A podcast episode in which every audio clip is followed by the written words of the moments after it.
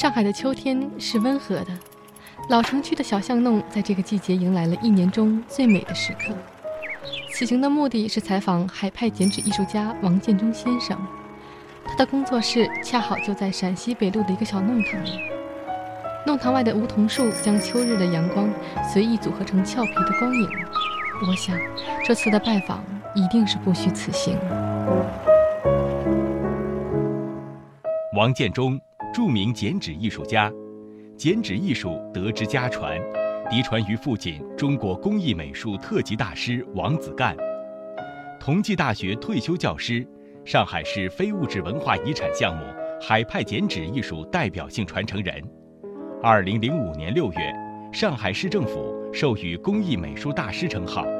二零零七年六月，中国文学艺术界联合会和中国民间文艺家协会。共同授予中国民间文化杰出传承人称号。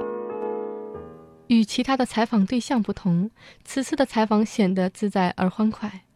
建中先生一边接受我的访问，一边拿起剪刀为我展示生肖猴的剪纸技法。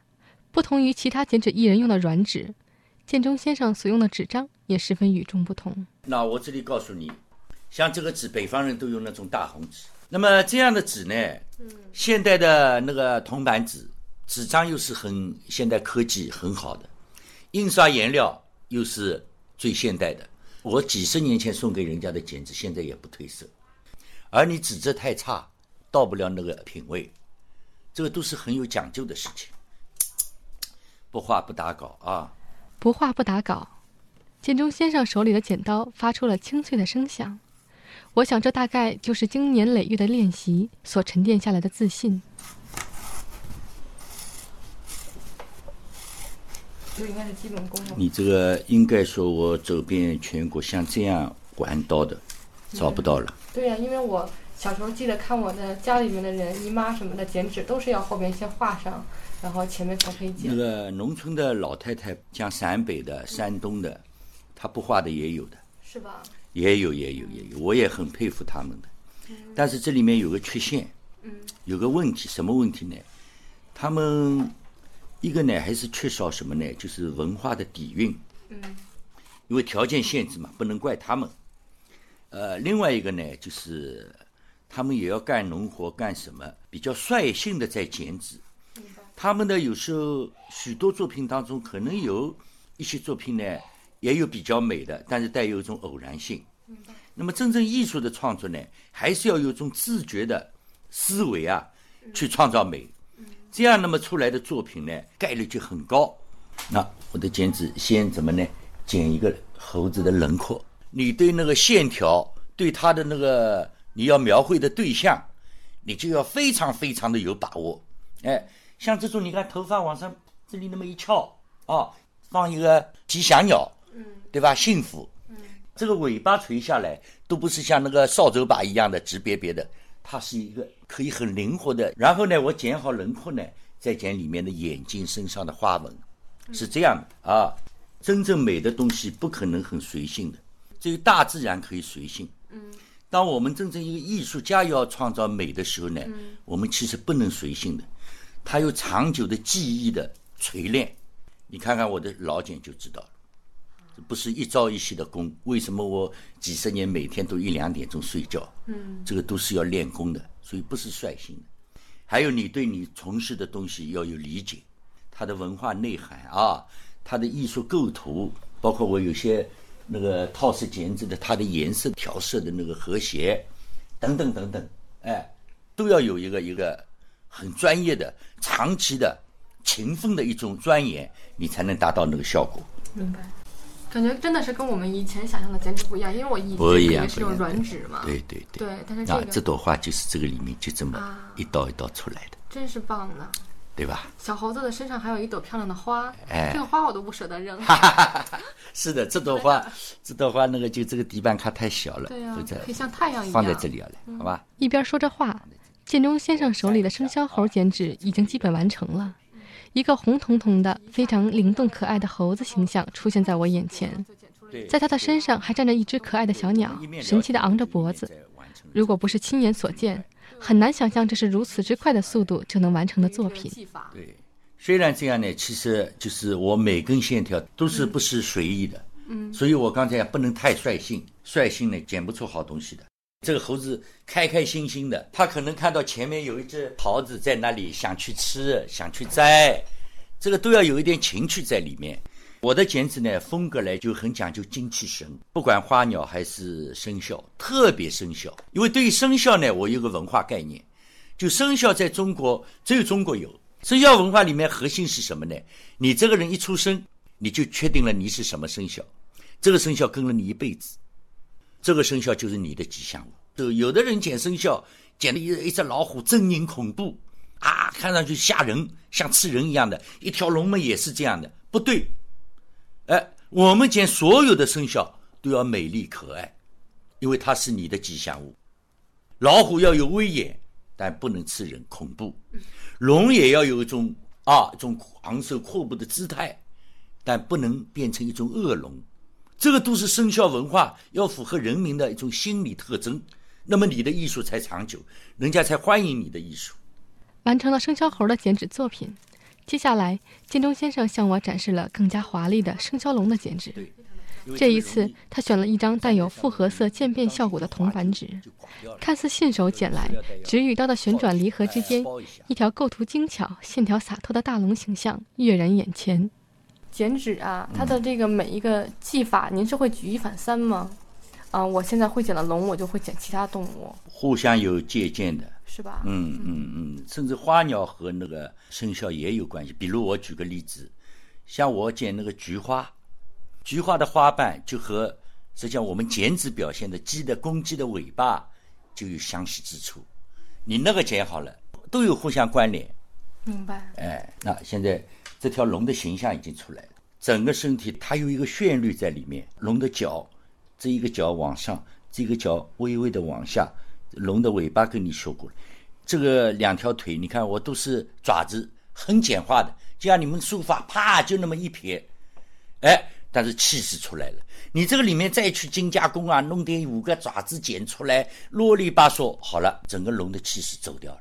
不要用细和粗来衡量。美与不美，有的人剪纸，他认为越细越好，错。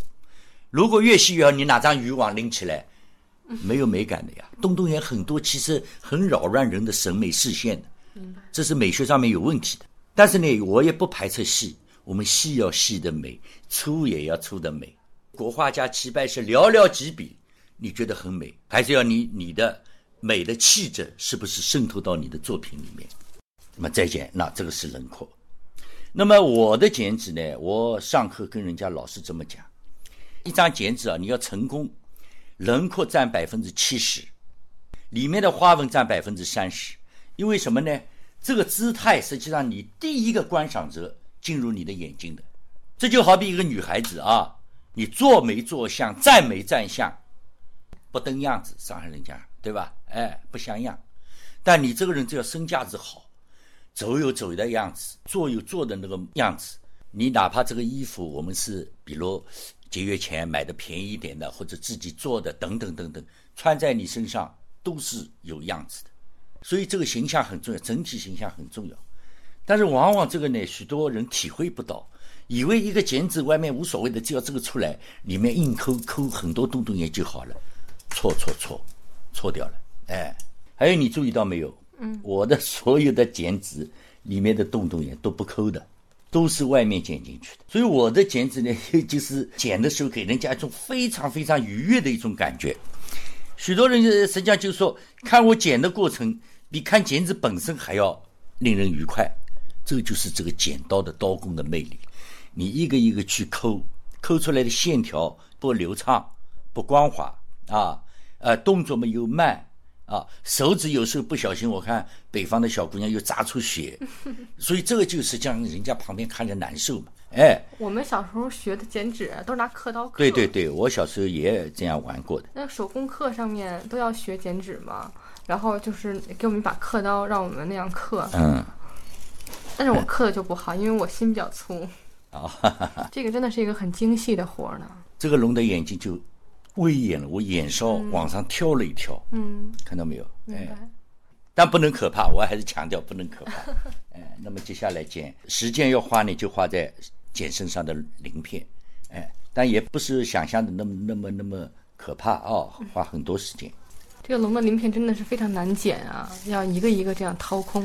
对，但是我觉得您剪的这些鳞片基本上感觉都是一样的，就是要整齐啊。对啊，哎，比起生肖猴的剪纸作品，这条大龙更多添了一份优雅与气宇轩昂。渐变的颜色构成了它身上七彩的鳞片，威风凛凛又不失可爱。此时，金钟先生也为我讲起了他与剪纸的故事。现在所谓的海派剪纸呢，我现在前面加两个字，就王氏海派剪纸。嗯，因为我传承我老爸的。嗯，我老爸呢是叫王子干，他是公认的海派剪纸的创始人。那么，真正的海派是什么呢？并不是海的漫无边际、乱来一气，不是的。王氏海派剪纸，它第一个最大的特点什么呢？就是继承传统，他很在乎传统，对中国传统剪纸的那个优秀的地方呢，去研究，尽量的吸收到我的这个里面。这是第一个，其中最厉害的包括就是什么呢？剪刀的刀工，这是中国剪纸最魅力无穷的地方。我到哪里剪纸，这把刀一耍，那就迷住很多人。第二个特点什么呢？抓住剪纸的它的艺术特征。剪纸就是剪纸。比如我举个例子，哪怕绘画当中，水彩画和油画都不一样。油画我们表现什么呢？淮海战役啊，开国大典、宏大的场面都可以，因为它的手段多。但是水彩画去表现什么那么宏大的场面？有没有？几乎没有，他都表现什么雨中小景啊，一对恋人撑着个小阳伞，在蒙蒙细雨当中一个背影啊，什么？他是表现这样这种诗意的小品的这种场景。这是每种艺术都有自己的个性，都有自己的长处和短处。而剪纸呢，我们就是要抓住剪纸的特点，把他的最好的魅力的东西你展示给人家看，那么你剪纸成功了。你去绘画那里生搬硬造的套过来，因为任何画都有线条，你都去改一改，上面抠几个洞洞眼，以为这是剪纸，完蛋了，剪纸毁在这些人手里。而现在外面百分之九十几都是这样的剪纸，有的甚至用电脑输进去，用那个激光机器就刻，这个将来剪纸毁灭了，这样的手艺将来没有了。嗯，哎，嗯，第三个特点创新，嗯，因为中国的剪纸艺术一代一代人到现在啊。都是一个每一代人创新的结果，但这么多代人创新以后呢，他们互相之间形成了一种默契，这个我们叫基因。但是在这个基因的基础上，他们从来不放弃追求，他们每一代人都想我要比前面的人剪得漂亮，我要我比旁边那个村庄的人剪得漂亮。艺术就是这样进步的，所以我这个王氏海派剪纸对创新从来没有放弃追求。你老是许多人讲原汁原味，原汁原味，我也反对。哪个算原汁原味？我们中国历史上第一张剪纸就是原汁原味。我们是想都按照第一张的来剪，剪到现在，这个剪纸算什么了？人不人，神不神，鬼不鬼了。因为那时候科学不昌明，哎，很多很多对世界的不理解，产生了什么呢？产生了剪纸的它的许许多多落后的东西。所以跟着时代的进步呢，剪纸也要创新。那么这种创新呢，我刚才讲的，不要违背传统，你的刀工要好，不要违背剪纸的基本的艺术规律，它的艺术特点。王氏海派剪纸就这三大特点，这三个抓住了，那你走在正路上。现在我这个海派剪纸呢，就是也是要扩大的它的那个用途了。嗯，你光那个过年啊、结婚啊弄一个剪纸，一般都结好婚过了年就撕掉了，这个也需要。但你要剪纸，我说刚才讲变成一门艺术呢。嗯，你比如我剪的呃十二生肖，我有时候剪的那个一家三口，比如三个生肖放在一起，我叫生肖全家福，他们长年累月的就挂在家里，它装饰了家庭，愉悦了家庭的气氛，这个剪纸的新的功能就出来了。那么像像这些呢，我们的艺术啊，我们的剪纸艺术要扩展它的用途，剪纸不让它发挥更大的作用。我认为也是很保守的，因为剪纸的美，这个是其他的都无法替都赶不上的。嗯，对当然不是说其他艺术不好，功能不一样，黑白分明的东西啊，你一眼看到零点几秒之间，你一下子对他的形象就有感受了。这种艺术的，我称为艺术的美的冲击力啊，是别的艺术达不到的。你一幅油画，你一上去，你要打量一会儿，啊，不是那么一种强烈的符号式的，呃，图腾式的，一下子在你面前的，这个对美的感受不一样的。所以剪纸我们要达到的，就你一眼看上去，哦，就觉得眼睛一亮。艺术要达到这个。在保留传统剪纸文化的同时，不断创新，建中先生一直在为之努力着。之所以能够成为一位剪纸艺术家，生命中最大的影响来源于父亲，也就是海派剪纸的创始人王子干先生。建中先生同我讲，他手里的这把剪刀传承自父亲，上面还刻着父亲的名字。在他心里，这把剪刀承载着巨大的重量。我为什么传老爸的剪纸也有故事？他当然是一个中国大概唯一的一个专业剪纸六十多年的人。他不干别的事了一辈子，就是他这把剪刀玩了一辈子，把我们整个家啊抚养大，把我们送进大学，所以我们家里对剪纸有感恩心情。但是我小时候呢，倒并不热衷于那个，喜欢绘画。我老爸还是希望有个人能传他，接他的班，所以就培养我，弄了一把小剪刀，教我剪。我那时候也贪玩嘛，哎，又喜欢画画嘛，不太在意，但是也学了一点。一直到一九八几年，我看看，老爸那时候蛮辉煌的，那个那个艺术也到达很高的顶峰。我觉得他身体不行，他以前走路啊，噔噔噔噔噔走得蛮精神的。但八十年代开他走路啊，我就两层楼嘛，他要抓着那个栏杆，一步一步往上走，好像那个脚啊是拖上来的，我心里就很难受。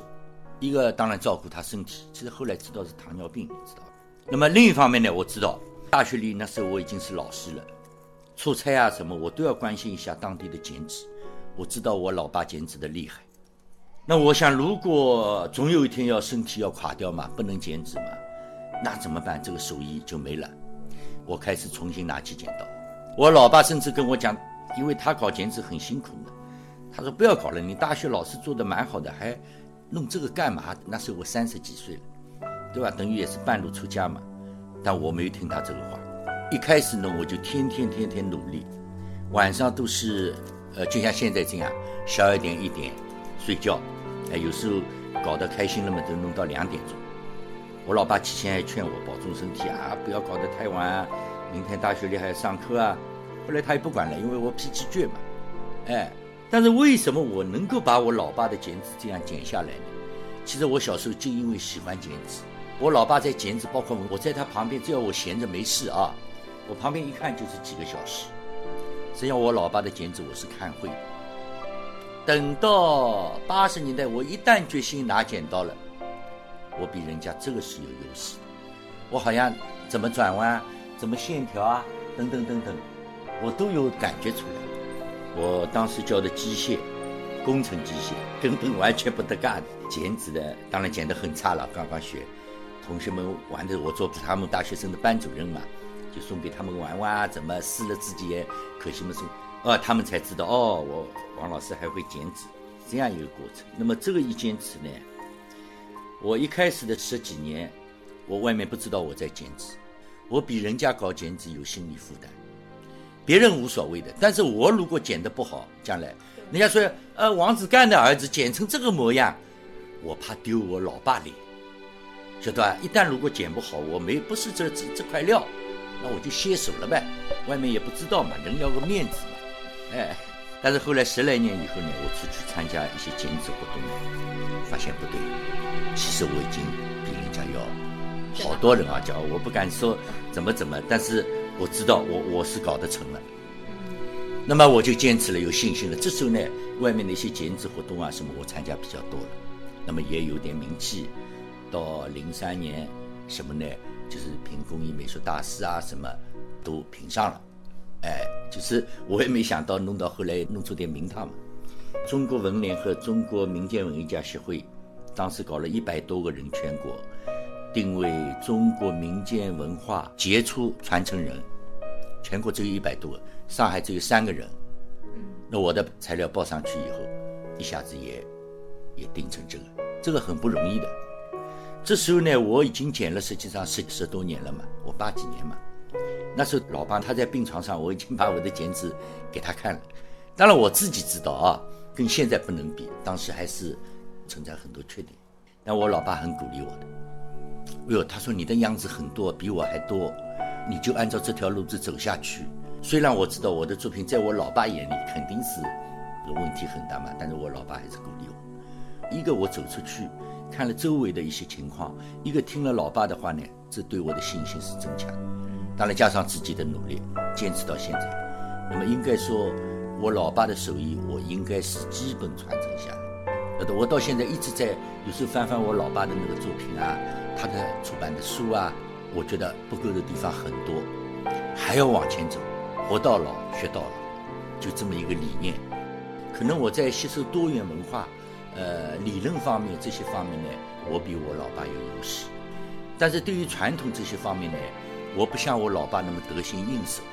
那时候所有的剪纸图案，都是些祈求那个吉祥啊、幸福啊，都是传统的东西。实际上，这种传统在中国社会上，小青年当中已经慢慢慢慢已经概念模糊了。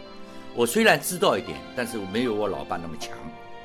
还有刀工，我的父亲的刀工，他在剪一些需要表现刀工的精细的一些地方，他是很厉害的，因为他剪了六十多年。我呢，三十多年，我深知自己刀工还不及他。我知道我前面还有座高山，这座高山就是我老爸。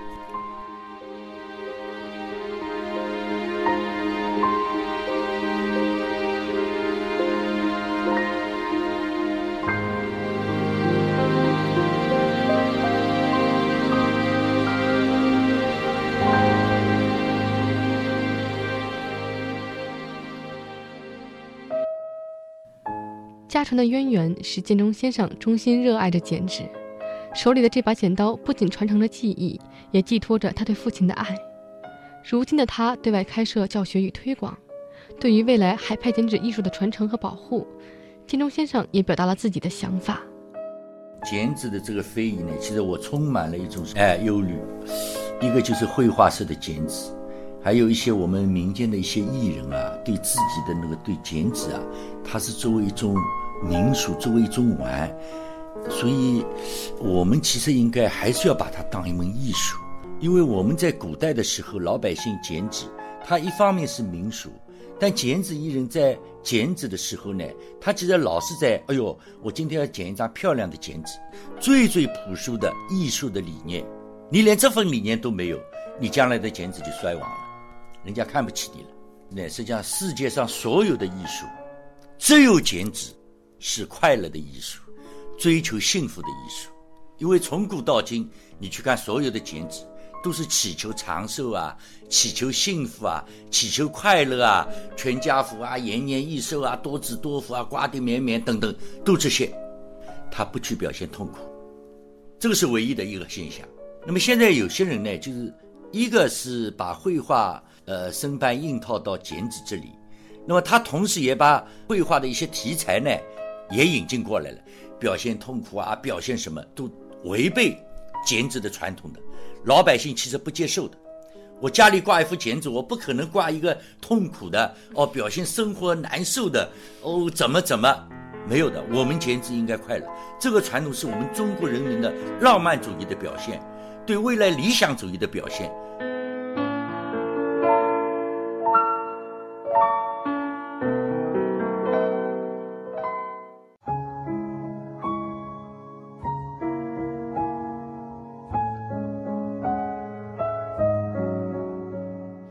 城市在发展变迁，而一些古老的文化记忆正在渐渐远去，因此建中先生对于民族风格、民间意识和海派特色的坚守更显珍贵。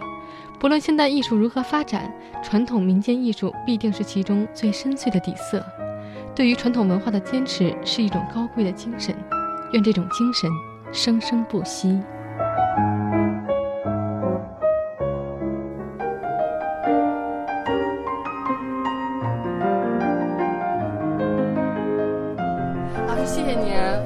麻烦您打扰您了。